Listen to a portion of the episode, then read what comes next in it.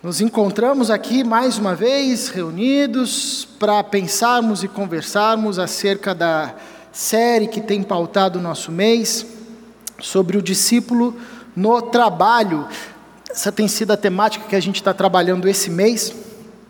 E, como você já bem viu, a temática que nós estamos trabalhando já há algum tempo, essa perspectiva do discipulado entendendo e compreendendo que é, nós, discípulos de Jesus, precisamos ter isso bem claro, que somos discípulos de Cristo, ah, seguimos o Mestre Jesus Cristo de Nazaré, e esse caminho, esse caminhar, esse discipulado, ah, pauta a nossa caminhada em todas as esferas da vida. Não é só aqui no domingo, mas em todas as esferas da vida. Nós conversamos na última série sobre o discípulo na igreja e agora a gente está pensando sobre o que é ser discípulo de Jesus no trabalho, no meu ofício, naquilo que eu faço, naquilo que eu produzo.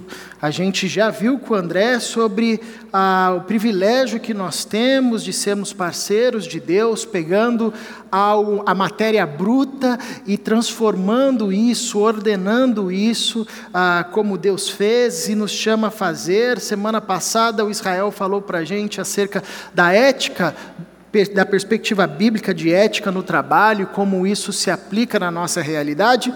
E hoje nós vamos conversar sobre o novo poder para o trabalho. Caminhar com Jesus é desfrutar de uma nova lógica, desfrutar de um novo poder ah, que molda aquilo que a gente faz onde nós estamos e que, obviamente, vem do próprio Cristo. E eu convido você à leitura do livro de Lucas, capítulo 5, a partir do verso 1 até o verso 11. Eu vou ler o texto aqui, se você está com a sua Bíblia aí, no papel, no celular, convido você a acompanhar, deixar aberta, fazer as suas anotações. Depois a gente vai passar texto a texto e ele vai ser projetado aqui atrás. Mas no primeiro momento, eu quero ler com vocês Lucas capítulo 5, a partir do verso 1, diz assim: Certo dia Jesus estava perto do lago de Genezaré, e uma multidão o comprimia de todos os lados para ouvir a palavra de Deus. Viu à beira do lago dois barcos deixados ali pelos pescadores, que estavam lavando as suas redes. Entrou num dos barcos, o que pertencia a Simão, e pediu-lhe que o afastasse um pouco da praia. Então sentou-se e do barco ensinava ao povo. Tendo acabado de, fal de falar, disse a Simão: Vá para onde as águas são mais fundas, e a todos lancem as redes para a pesca.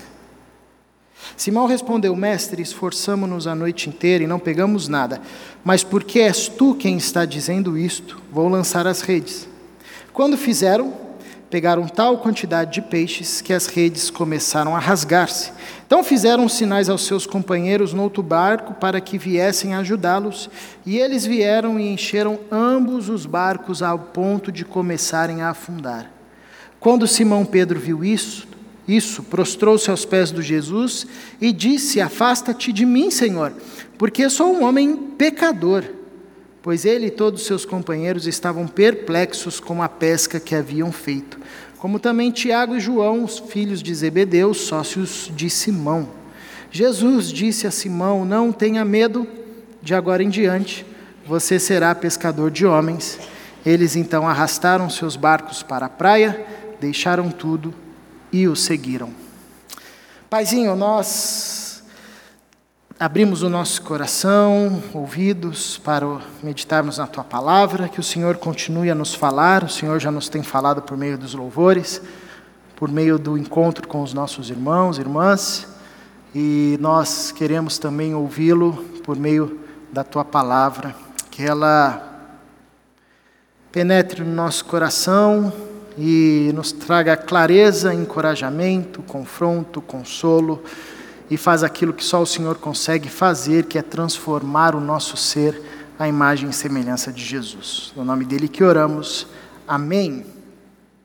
É muito comum a gente conversar com algumas pessoas e ouvir uma frase tipo essa, e talvez você já tenha ouvido. Né? A pessoa chega e fala assim: Pastor, Olha, é o seguinte, a minha vida está uma correria aqui, trabalho e tudo mais, mas quando eu me aposentar, eu vou trabalhar para Jesus. E aí o senhor pode contar comigo que quando eu me aposentar, eu vou trabalhar para Jesus. Sempre quando eu ouço essa frase, eu fico assustado, arregalo o olho assim de propósito, né? E o cara fala: ah, o que, que foi isso? Não é legal? Eu falo: não, isso é legal. Mas me preocupa agora saber, nesse tempo você está trabalhando para quê então? Se você não está trabalhando para Jesus, ou você está trabalhando para você, ou você está trabalhando para o diabo, que dá na mesma coisa, né? Porque assim, eu só tenho o caminho de trabalhar com Jesus, esse é o chamado para quem caminha com Jesus. Mas é interessante como a gente tem uma dificuldade de conciliar a perspectiva da fé na nossa relação de trabalho. E como às vezes a gente limita o trabalhar para Jesus dentro dessa figura mais clássica do pastor, do missionário ou do voluntário da igreja que vem e serve a Jesus no domingo, ele beleza, tudo certo, mas na segunda aí é com ele mesmo, ele está trabalhando para ele mesmo. E o que a gente tem tentado a relembrar é que na perspectiva bíblica não tem essa divisão. Não tem como falar para Jesus, Jesus, legal, fica aí que eu vou agora lá para o meu trabalho, tá? mas eu volto às cinco aí, a gente se encontra, toma aquele café. Não tem isso. Jesus está com a gente a todo tempo. Ah, e quanto mais claro e nítido for essa consciência, quanto isso descer do nosso coração, da nossa cabeça para o nosso coração, e não ser apenas um conceito distante, mas de fato ser a prática prática no nosso trabalho, aí sim de fato a gente vai é, viver verdadeiramente o discipulado com Jesus no nosso trabalho. Então, essa série tem por objetivo encorajar a gente a pensar como eu relaciono e correlaciono o meu trabalho com o Evangelho. O quanto de Cristo é visto impacta aquilo que eu faço, no ambiente que eu faço e como que eu faço.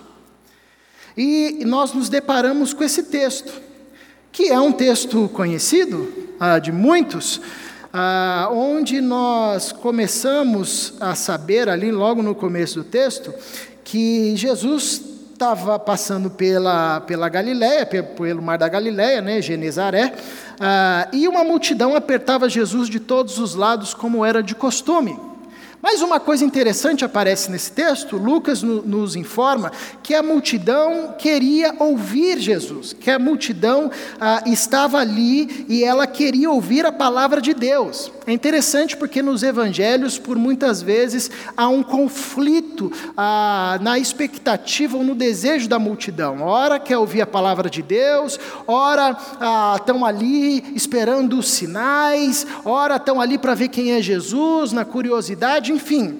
Aqui Lucas nos sinaliza ah, que aquela multidão apertava Jesus de todos os lados e para com um desejo de ouvir a palavra de Deus. Bom, Jesus logo caminhando ali, ele vê à beira do lago dois barcos ah, de gente que ele já conhecia, Pedro, Tiago e João.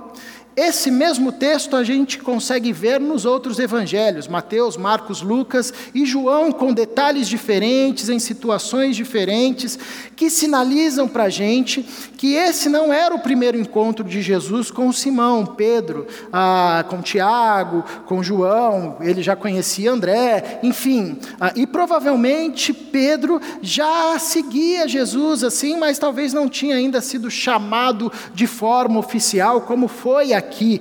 Ah, porém, Jesus viu ali os seus amigos e ele viu é, o barco e Jesus se aproxima do ambiente de trabalho dos pescadores. Isso é interessante.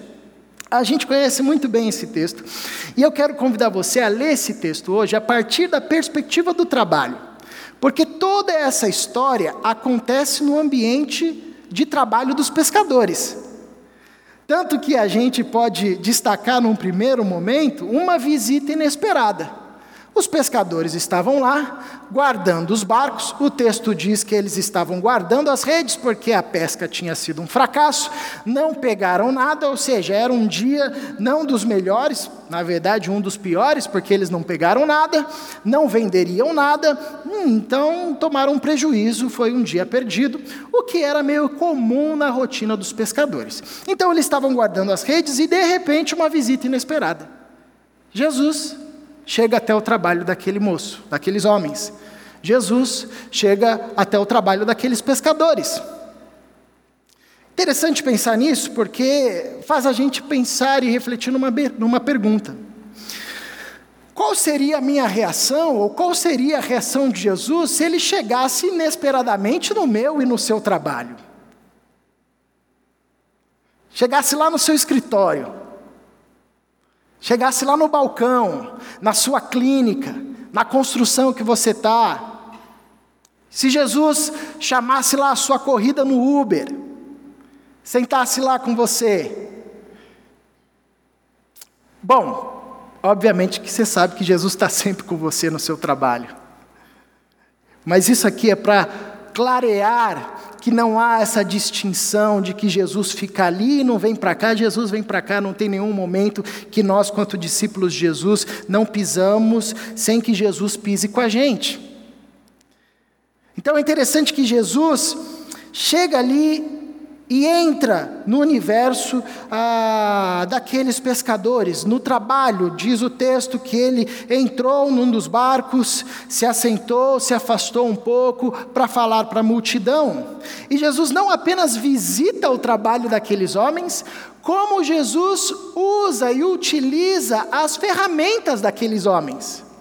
Porque Jesus faz do barquinho um púlpito. Isso é muito legal. Porque com Jesus todo barquinho vira púlpito. E aqueles pescadores, até então, achavam que o barco só servia para atravessar o mar, para carregar peixe. Eles descobriram ali com Jesus um primeiro ensinamento muito incrível: que o barco também serve de plataforma para anúncio e testemunho do Evangelho. Isso pode modificar muito a forma como a gente vê o nosso trabalho.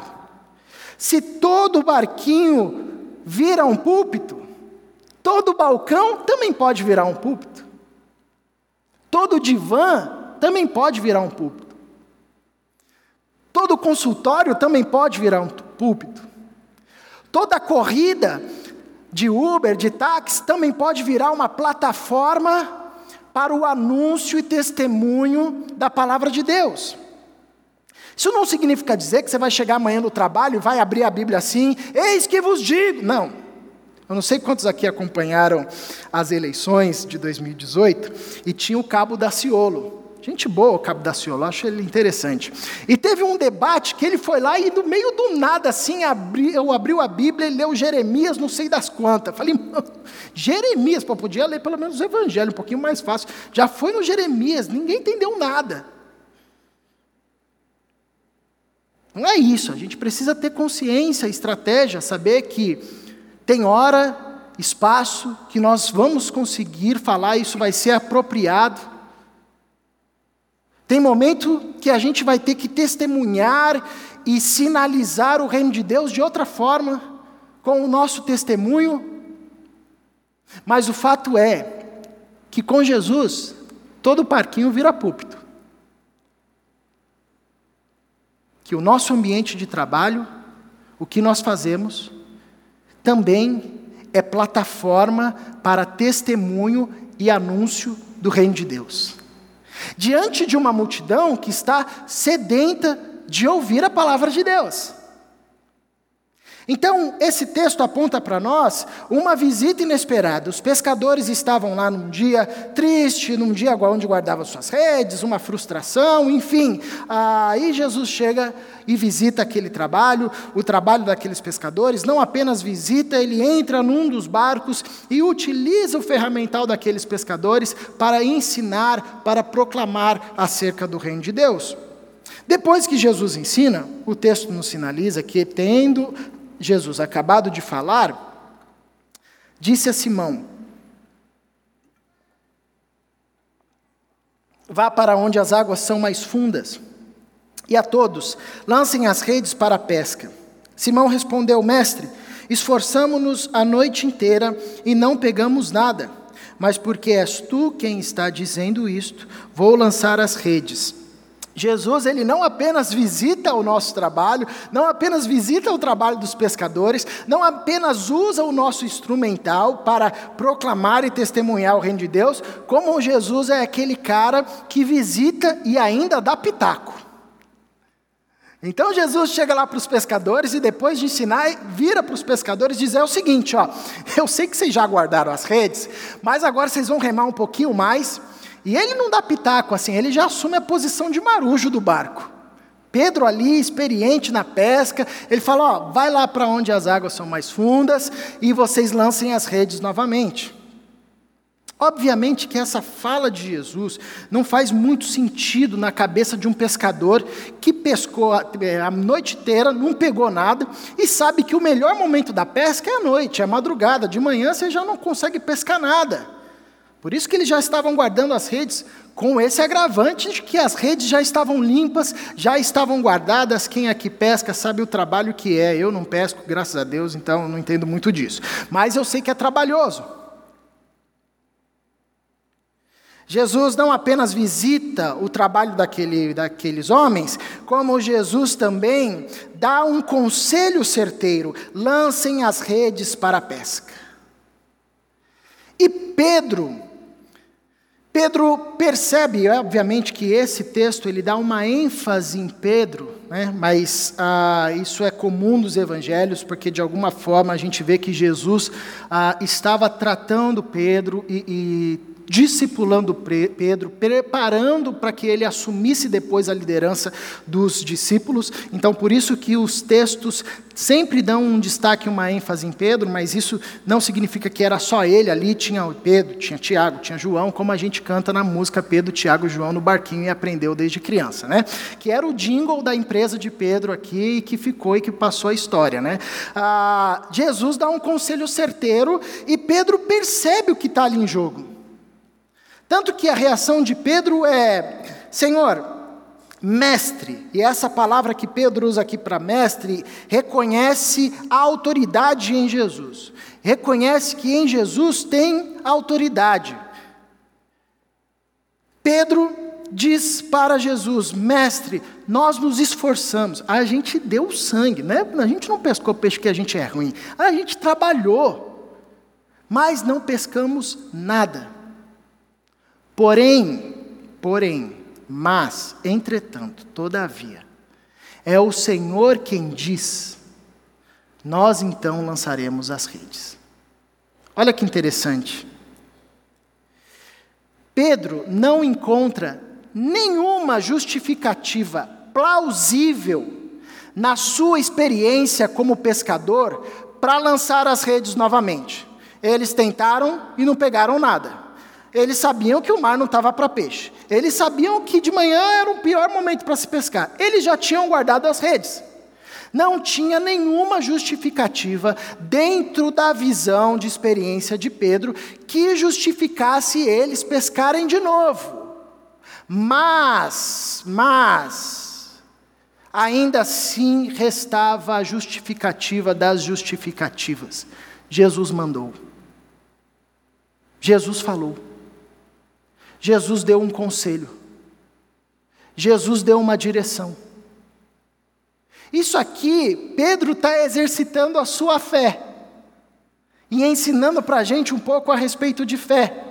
Porque fé é justamente esse movimento de olhar e não encontrar nenhuma justificativa plausível no campo da nossa racionalidade, do campo da nossa experiência, do campo da nossa história, mas ainda assim ir na direção que Jesus falou, por causa da autoridade de Jesus. Então, o único recurso que justifica Pedro a lançar as redes novamente é a autoridade de Jesus, e isso basta. Isso é interessante da gente compreender, porque quando Jesus visita o nosso trabalho, quando nós trazemos Jesus para o nosso barco, e quando deixamos Jesus usar o nosso barco, o nosso trabalho, o nosso ferramental como plataforma para proclamar o reino de Deus, Jesus dará conselhos, Jesus apontará direções. Jesus irá confrontar aspectos que estão errados. Jesus vai apontar possibilidades. e que invariavelmente vão nos colocar em uma situação de olhar e não encontrar nenhuma justificativa racional para fazer aquilo, nenhuma justificativa lógica dentro da nossa experiência. Não, Jesus, isso que você está falando, ninguém do mercado faz. Eu vou quebrar. Ó oh, Jesus, isso aí que você está falando, eu vou ser demitido. Você está maluco? Não, Jesus, mas ó, fica tranquilo, não é tão grave assim. Todo mundo, isso aqui é prática, é de praxe aqui. Todo mundo faz. E Jesus está falando, lance as redes. E a gente olha dentro da nossa experiência e diz: não dá, Jesus. Não dá para fazer isso. E aí a gente lembra de Pedro que diz: Mas porque és tu quem está dizendo? nós vamos lançar as redes novamente. Jesus não apenas visita o nosso trabalho, e ele, além de visitar e usar o nosso tra trabalho como plataforma para a proclamação do Reino de Deus, Jesus também nos aconselha, nos direciona, e é aí que a coisa complica.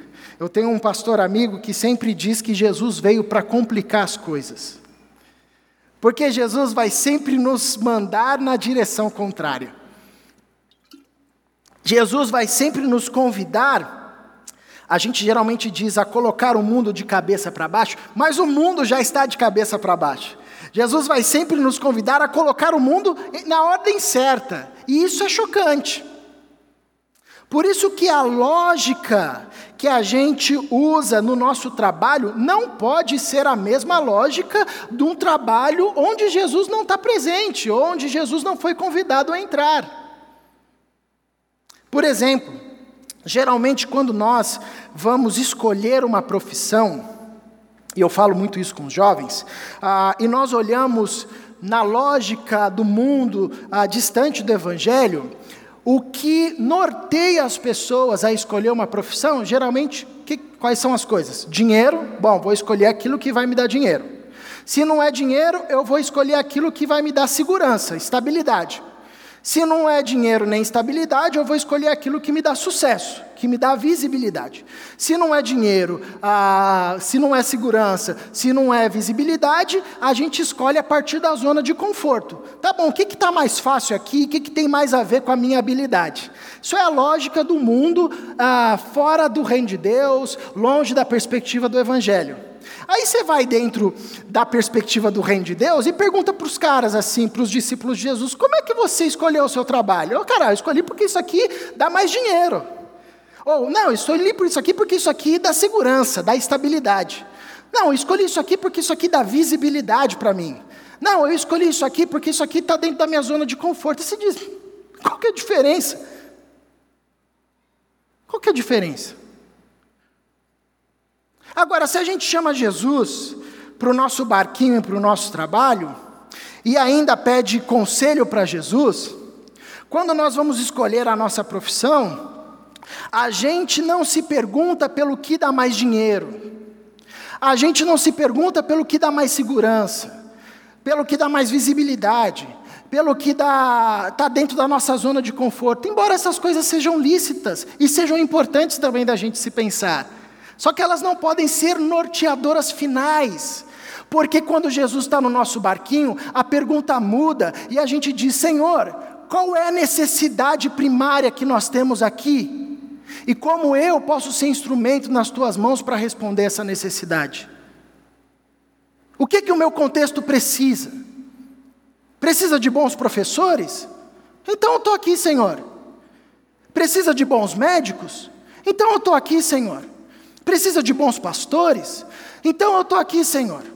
Precisa de, enfim, seguranças, gente da área da construção? Eu estou aqui, Senhor. A lógica muda. A gente pensa nas coisas que são importantes, dinheiro, segurança, sustentabilidade, mas essas coisas não são definidoras. Não é só isso e basta e pronto. Eu lembro que esses dias eu estava conversando com um rapaz e ele falou, cara, eu estou em crise, porque eu não consigo, eu não consigo ver Se você tem toque, só um, uma pausa. Fica tranquilo que a garrafa não cai, tá? Tem gente que me procura aqui e fala: Nossa, eu fico vendo assim, aquela garrafa vai cair. Eu falo, tá tudo certo. Não sou o Renan. Essa garrafa, aí cai, né? Só porque. Eu encontrei com um rapaz ele falou: Estou em crise, porque eu olho para o meu trabalho e eu não sei como eu posso sinalizar o reino de Deus no meu trabalho? Eu nem lido direito com pessoas, a maioria do meu tempo eu estou lá no computador gerenciando as coisas. Falei, cara, o que, que você faz? Ele começou a me contar, o cara é um empreendedor nato. Já estava indo para a quarta, quinta empresa que ele cria, pega do nada, formula, levanta, faz as coisas, tudo mais, bota de funcionário, aí a empresa cresce, ver uma outra empresa e compra. Aí ele sai, começa de novo e vai. Falei, uau, você é um empreendedor. A Bíblia aproxima isso dentro do dom de governança, do dom de liderança. O cara que tem a capacidade de governar bem as coisas, de reger bem as coisas. É um empreendedor. Bom, talvez Deus queira te usar no reino de Deus como um bom empreendedor. Ah, legal, mas como é que funciona isso? Bom, funciona com a lógica oposta da lógica do empreendedorismo no mundo sem Deus. Qual é a lógica do empreendedorismo no mundo sem Deus? Eu vejo um problema e naquele problema eu vejo como é que eu posso lucrar. Como é que eu posso lucrar com aquela necessidade das pessoas? No reino de Deus, os empreendedores não pensam assim. Eles veem um problema e dizem: Senhor, como é que eu posso responder a esse problema? Aí eles dizem: então quer dizer que eu vou abrir uma ONG, vou trabalhar de graça? Não. Você vai lá abrir sua empresa, você precisa ter uma boa gestão, você precisa ter lucro. Agora, a grande diferença é que, com essa lógica de que eu empreendo para responder uma necessidade e não para lucrar, eu preciso apenas do lucro necessário e não do lucro ganancioso. Isso influencia, inclusive, no preço que eu boto lá no final. Porque o meu interesse é responder aquela necessidade, não é extorquir o povo. Porque no empreendedorismo sem Cristo, a lógica é: você viu uma necessidade, você aprofunda, e se não tem necessidade, você cria uma pretensa necessidade. Para o pessoal comprar aquilo que não precisa para mostrar para quem não conhece, para se sentir cada vez mais vazio. No reino de Deus não é assim.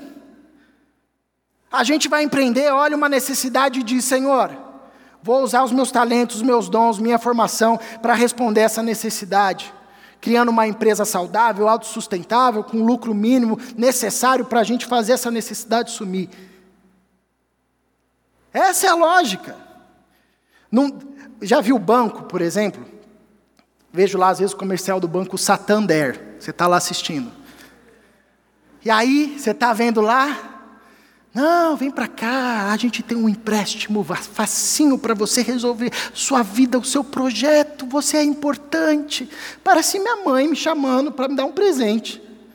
Aí você vai lá no Santander, pega um empréstimo para fazer o seu projetinho lá, pagar suas dívidas, seis mil reais, que já se transforma no dia seguinte em 30 mil, que você já tropeça na primeira, é 60 mil, e fica um carnê para o seu neto.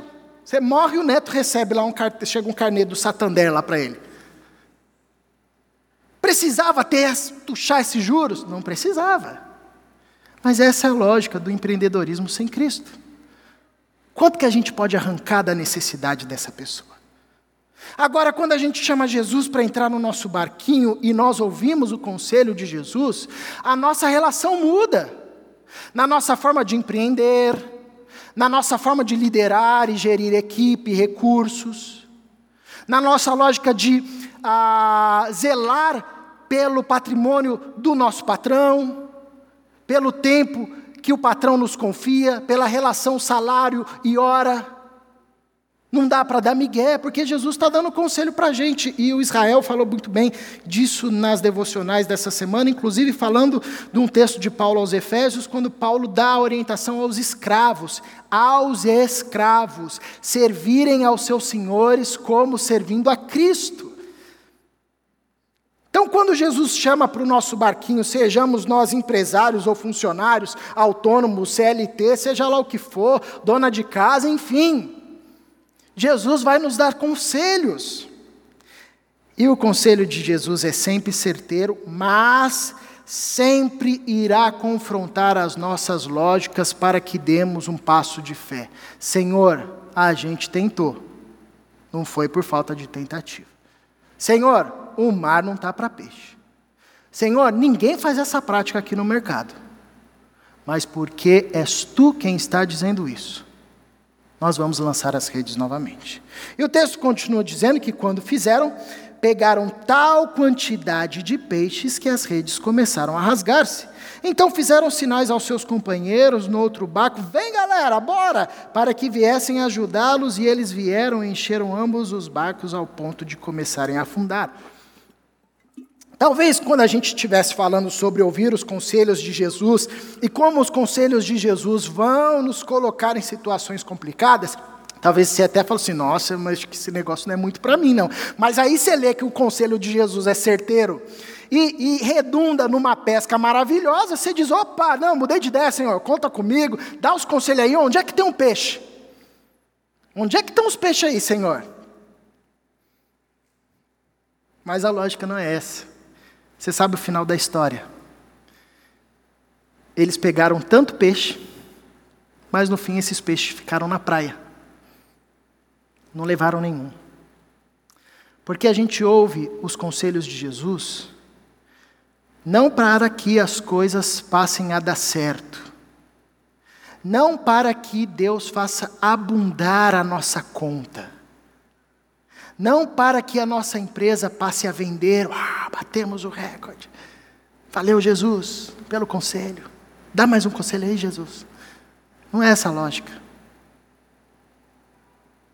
O fato de caminharmos com Jesus e ouvirmos os conselhos de Jesus nem sempre vai redundar em algo muito da perspectiva mundana lucrativa. Pelo contrário, o que a gente mais vê nos evangelhos e na história é que quanto mais dissemos sim aos conselhos de Jesus, mais partilhamos, mais dividimos mais servimos, mais colocamos as necessidades dos outros diante da nossa realidade. O problema é que a gente às vezes quer uma outra relação. Não, Jesus, ouvi seu conselho, e aí? Ah, não, não, não deu tanto peixe. Eu lembro de uma vez, lá no Rio ainda, estava pastoreando um rapaz que ele estava numa crise no trabalho, uma crise no namoro relacional, e ele veio, eu falei, cara, vamos nos encontrar para a gente orar. Eu orei com ele, aí dois dias depois ele foi mandado embora. E aí ele voltou, eu falei, vamos lá, cara, firme. Eu orei com ele de novo, passou um tempo, a namorada deu um pé na bunda. E logo que ele saiu da igreja, depois que eu orei, ele bateu o carro. Vocês estão rindo, né? Aí ele foi, eu fui no outro dia, na semana seguinte lá na igreja, encontrei o cara conversando com outro pastor. Aí ele falou, mano, o que aconteceu, cara? Falou, não ora mais por mim. Faz um favor, Caleb, não ora mais por mim. Vou passar aqui com o Daniel, que era o outro pastor, vou passar aqui com ele. Às vezes a gente nutre essa relação de que o fato da gente estar buscando a Deus, de que o fato da gente se colocar diante de Deus, as coisas vão assim, ah, vai tudo dar certo. Não é essa lógica. Ouvir os conselhos de Jesus no nosso barquinho, no nosso trabalho, vai nos levar a uma pesca maravilhosa, sim. Mas a lógica não é uma pesca maravilhosa, o alvo não é a quantidade de peixes na perspectiva humana, numérica, lucrativa, porque o texto continua dizendo: quando Simão viu isso, prostrou-se aos pés de Jesus e disse: Afasta-te de mim, Senhor, porque sou um homem pecador. Pois ele e todos seus companheiros estavam perplexos com a pesca que haviam feito, como também Tiago João, os filhos de Zebedeu, sócios de Simão. Olha que interessante, aqueles caras não pegaram nada, guardaram as redes. Jesus entrou, eles foram, jogaram, e aí começou a vir peixe, peixe para tudo quanto é lado. Chegaram outros barcos. Qual seria a primeira reação de um pescador normal? Uh, Jesus, é isso aí. Eu lembro que uma vez a gente foi fazer, eu era missionário, a gente foi fazer o acampamento, e você sabe que missionário, quando vai fazer acampamento, pregar, a gente não cobrava oferta, a gente falava assim: ó, irmão, dá uma oferta aí de coração. Um ano depois, viajando, a gente descobriu que a igreja brasileira não tem coração, porque também não dava oferta. E aí, uma vez, um cara, uma igreja muito generosa, foi lá e assim, meu, pegou toda a oferta que tinha arrecadado e deu para a gente. Meu, três missionários lá eram uns amigos, a gente nunca tinha visto tanto dinheiro. Que nem era muito, mas a gente pegou, colocou na cama assim, jogava, ai Senhor, obrigado, é, nossos problemas estão resolvidos. Não durou uma semana. Enfim, é, você vai se alegrar. Essa deveria ser a reação dos pescadores. Cara, é muito peixe. A gente não viu tanta quantidade de peixe assim nunca. Nunca pescamos isso, era peixe que não parava, era peixe, peixe que vinha, até o Nemo passou lá pela rede, saiu e fugiu. Mas a reação é outra. O texto diz que quando Simão viu isso, prostrou-se aos pés de Jesus. Cara, Simão sacou uma coisa. Simão sacou uma coisa para além dos peixes que estavam ali. Simão percebeu que Jesus havia entrado no seu trabalho, no seu barco, que Jesus tinha dado uma palavra de autoridade. Simão percebeu que Jesus é aquele de quem o Salmo 8 diz que domina sobre os peixes do mar e tudo que percorre as sendas dos mares. Simão percebeu que naquele barco, aquele homem chamado Jesus de Nazaré era santo.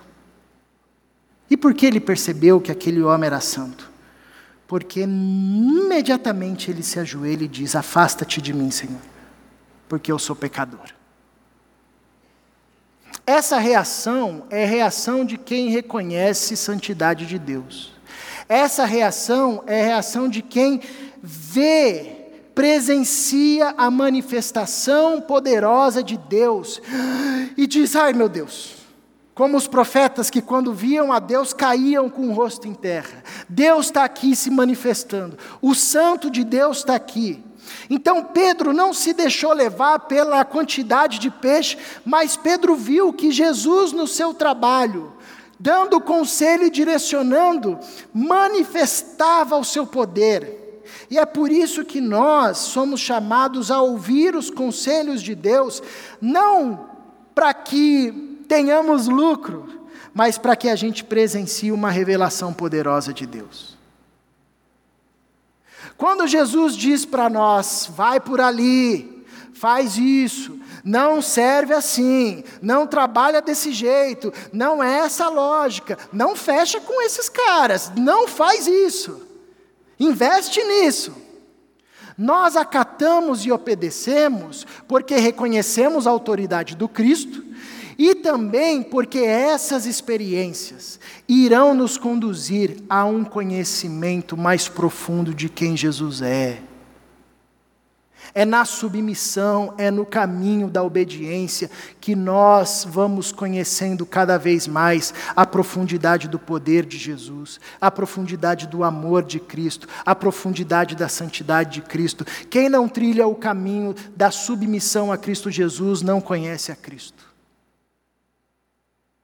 Quem não trilha o caminho da submissão, quem não coloca tudo que é e tudo que tem a submissão de Jesus, não conhece a Jesus, porque é no caminho da obediência que nós experimentamos cada vez mais quem Cristo é, porque quando nós dizemos sim ao conselho de Cristo, quando nós nos orientamos na direção que Cristo aponta, um milagre acontece. E a beleza do milagre não é a quantidade das coisas terrenas e materiais que eles geram, porque aqueles peixes foram comidos por alguém e ficaram na história, mas o que Pedro viu ficou para toda a eternidade. Dois mil anos depois, nós estamos falando aqui de Pedro reconhecendo a santidade de Cristo e dizendo: Afasta-te de mim. Nós não estamos falando do peixe. Nós não estamos falando da casa que Deus pode dar, do carro que Deus vai te dar, da promoção que nós estamos falando da experiência real com Cristo Jesus, que quebranta o nosso coração, nos rende de joelho a Cristo e diz: "Afasta-te de mim, Senhor". Pedro viu. Pedro viu o Cristo. Embora tinha uma caminhada para aprender sobre Jesus, Pedro teve os olhos abertos, tipo essas experiências que nós temos vez ou outra, quando nós somos submissos a Cristo, e aí a gente, uau, Jesus está aqui. Meu pai conta uma história para a gente, quando ele era jovem, se casou. Quando meu pai se casou, ele tinha problema com alcoolismo bebia muito. Casou, teve uma filha, minha irmã mais velha, e teve um dia que meu pai bebeu muito e saiu quebrando a casa. E não contente, foi para o trabalho dele e quebrou o trabalho também. Rebentou. Meu pai é ferramenteiro, quebrou tudo que tinha, voltou para casa. Chegou lá, minha mãe pegou a minha, minha irmã, né? Ah, e eu falei filha hoje de manhã, mas é minha irmã, né? Tanto filho que a gente vai chamando a irmã de filha também. E pegou a minha irmã e foi para casa da mãe, da minha avó. E aí depois meu pai dormiu, veio o dia seguinte, aquela ressaca, ele viu lá o bilhete da minha mãe, enfim ah, tomado de profunda tristeza, passou mais uns dois dias, ele voltou no trabalho para pegar as coisas dele, foi lá no armário, pegou a malinha, as ferramentas, tudo mais, e quando ele estava saindo, o chefe dele, o dono da empresa, chegou e falou assim, Isaías, por que, que você está chegando nesse horário? Você não entra às oito? E por que, que você está com essa mala aí, indo embora? Meu pai não entendeu, falou, ah, quebrei tudo aqui, amigo. Sei que você vai me mandar embora, então já vou te poupar a conversa. E o cara virou para o meu pai e falou assim: Quem disse que eu vou te mandar embora? Bota o teu jaleco e volta lá para a tua máquina. Meu pai não entendeu, botou o jaleco, foi lá, começou a trabalhar, pensando, mano, ele vai me mandar embora amanhã com a polícia aqui, pedindo para eu reparar tudo, né? Aí foi no dia seguinte, continuou trabalhando, três dias, quatro dias, uma semana, uma semana e meia, meu pai chegou lá pelas tantas e falou para o cara, ah, por que, que você não me mandou embora? Eu vim aqui, eu quero entender, você que, que você está fazendo? Eu quebrei tudo aqui, estava bêbado e tudo mais. E o cara virou para ele e falou assim: Isaías, eu ia te mandar embora mesmo. Mas eu sou discípulo de Jesus. E Jesus me disse para te dar mais uma chance. Volta lá, bota o seu macacão e continua o seu trabalho. Aquilo lá caiu no meu pai como um, uma bigorna. Meu pai sempre foi de igreja. Sempre ouviu de Jesus.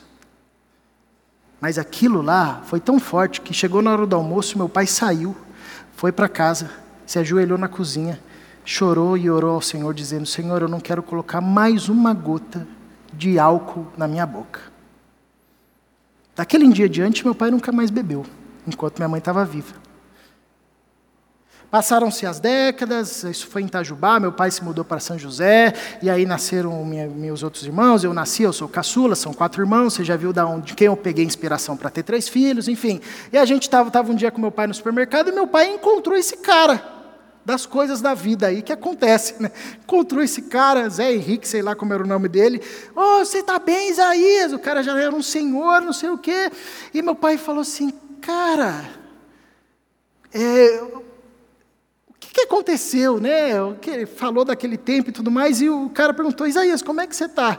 Eu falei, eu estou bem, eu casei, eh, voltei, meu casamento se restaurou, tive mais filhos, estão aqui os meus filhos e tudo mais, eu sirvo na igreja, sou diácono, prego, né? enfim. E aí meu pai disse para aquele rapaz, olha, a minha juventude inteira eu tinha ouvido falar de Jesus. Mas aquilo que você fez me fez ver Jesus me fez ver. Afasta-te de mim, Senhor, porque eu sou um homem pecador. Então, quando nós chamamos Jesus para o nosso barquinho, para o nosso trabalho e nos submetemos ao conselho de Jesus, Jesus se manifesta através da nossa vida e onde nós estamos, de forma poderosa, a fazer com que aqueles que estão ao nosso redor vejam o Cristo e sejam conduzidos a essa atitude de Pedro.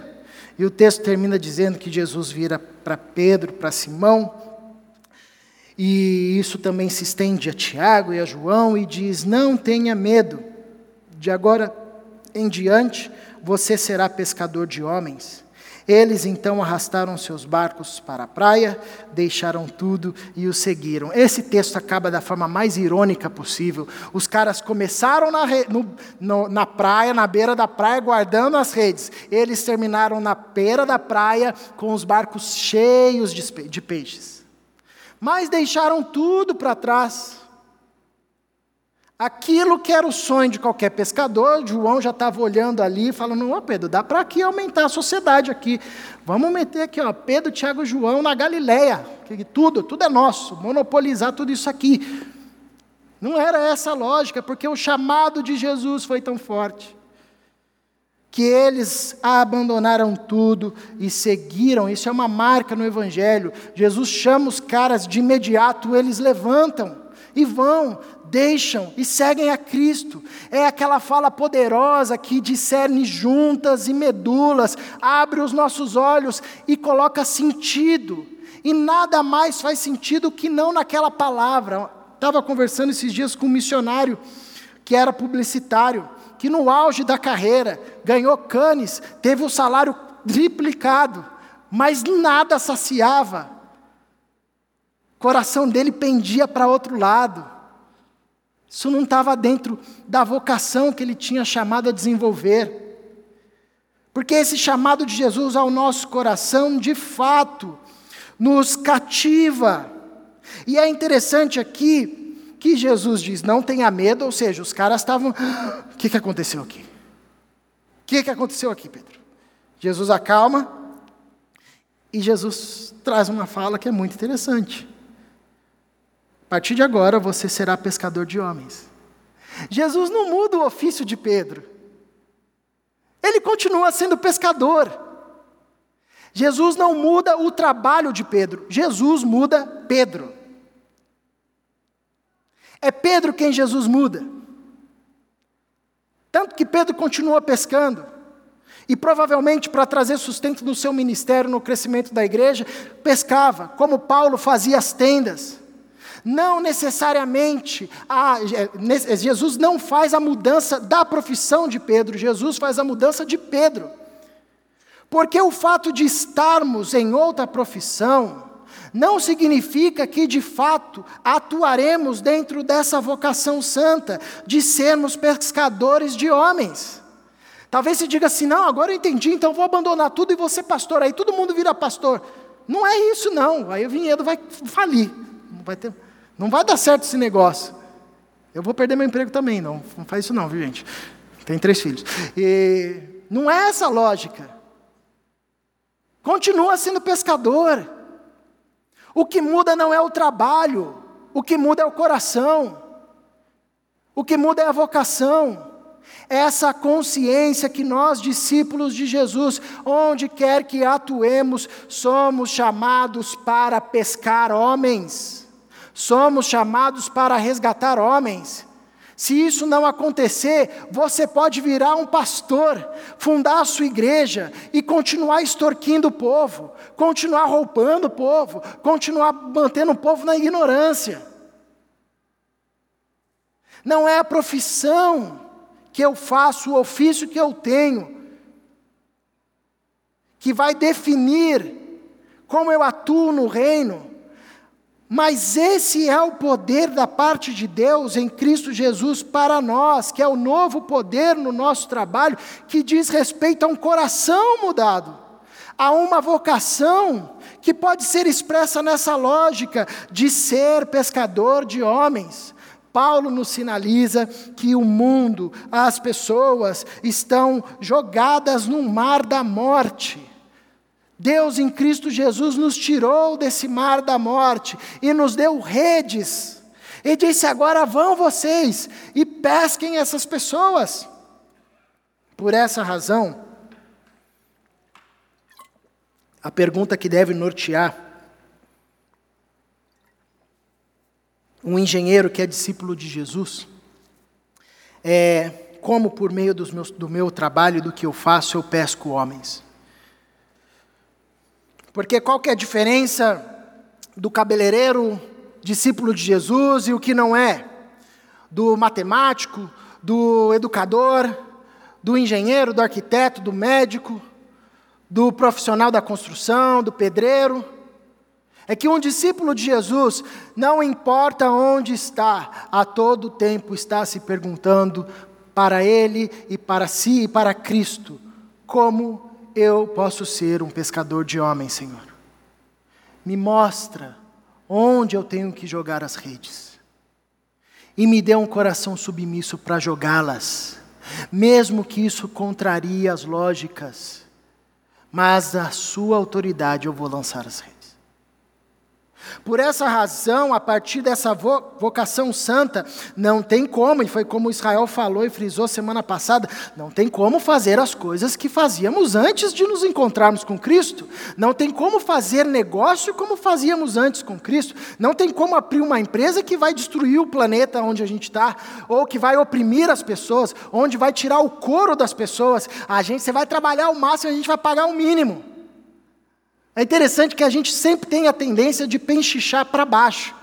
Ah, você vai trabalhar, vai limpar minha casa, quanto é que você cobra? 180? Não dá para fazer por 140? O discípulo de Cristo pensa diferente, porque essa é a lógica da morte. A gente pechincha para cima sempre que dá. É 180, eu vou pagar 200. O quê? É 200. É outra lógica. Porque nós temos uma vocação santa. Porque um poder que opera em nós não é o poder da morte, que promove a aviltação dos seres humanos, que aprisiona, que oprime, que explora. Essas não são as lógicas do reino de Deus, porque o poder que atua em nós, que é o poder que vem do Cristo, o poder da ressurreição, faz com que a gente olhe para aquilo que a gente faça, independente do que for, pensando como que os homens podem ser pescados aqui para a glória de Deus. Como que o planeta pode ser pescado, porque o planeta geme, como diz o apóstolo Paulo em Romanos, a criação geme debaixo do jugo humano, da exploração humana. Como que as relações podem ser pescadas aqui? Como que a dignidade humana pode ser pescada aqui? Porque é isso que nós, discípulos de Jesus, somos chamados a fazer.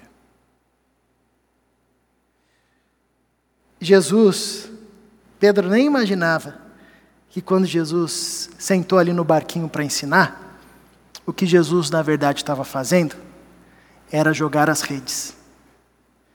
E quem é que veio quando ele puxou? Pedro, Tiago, João. E o que que Jesus fez? Toma aqui essa rede aqui, irmão. Vai pescar você agora. Você deve ter percebido que esse texto tem uma gradação de ordens de Jesus e de aceitação e submissão de Pedro e dos pescadores. Primeiro Jesus chega e senta no barco. Ô Jesus, pode sentar aqui. Aí Jesus vira para Pedro e diz assim: vá lá, lance as redes. Não, primeiro, vá lá onde as águas são mais profundas. Aí ele vai. Agora lance as redes. Aí ele lança. E aí, por fim, o grande final. Agora eu vou fazer de você pescador de homens. Sabe uma coisa? Às vezes a gente quer ser pescador de homens também.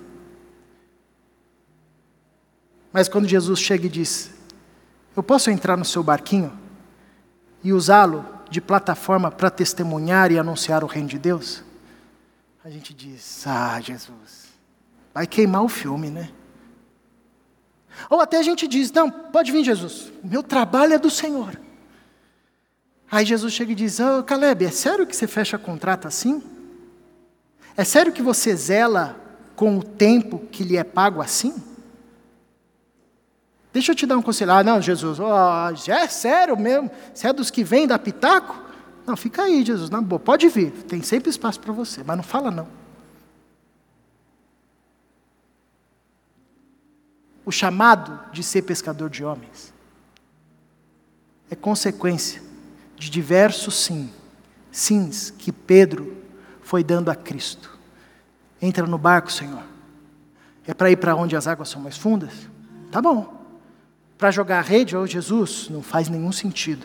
Mas porque és tu quem está dizendo, vou lançar. Para ser pescador de homens? Jesus, o Senhor é aquele que governa sobre os peixes. É claro. É claro. Eu vou. Esse é o novo poder que nós recebemos da parte de Deus. Uma vocação santa que floresce no nosso coração como um chamado vivo de Jesus que diz: Você vai ser um engenheiro que vai pegar homens, um pescador, um arquiteto, um professor, um pedreiro, seja lá o que for, mas que será um pescador de homens.